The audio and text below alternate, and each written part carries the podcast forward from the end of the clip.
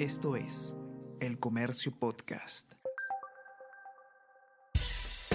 Buenos días, mi nombre es Soine Díaz, periodista del comercio, y estas son las cinco noticias más importantes de hoy. Viernes 23 de febrero.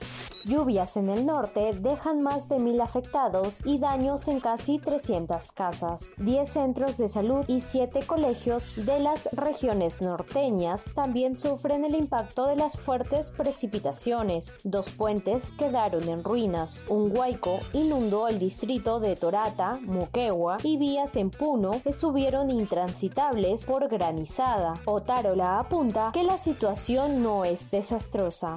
Fiscal dispone indagaciones previas en caso de Vela Pérez y Gorriti. El magistrado Chinchay recibió denuncia contra fiscales y periodista y ordenó recabar pruebas para decidir si se abre investigación.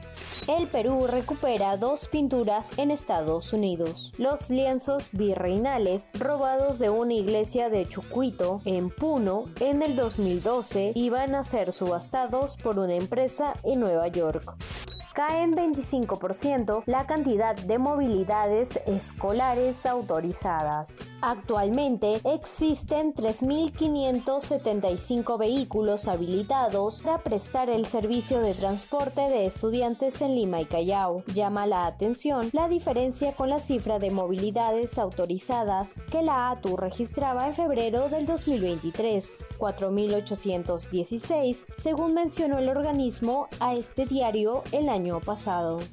La Bolsa de Valores de Lima abre las puertas a la inversión en Bitcoin. La Bolsa de Valores de Lima anunció el listado de tres ETFs que siguen índices del mercado de la criptomoneda Bitcoin. La regulación, información y transparencia harán más segura la inversión en Bitcoins a través de los fondos ETF. El Comercio Podcast.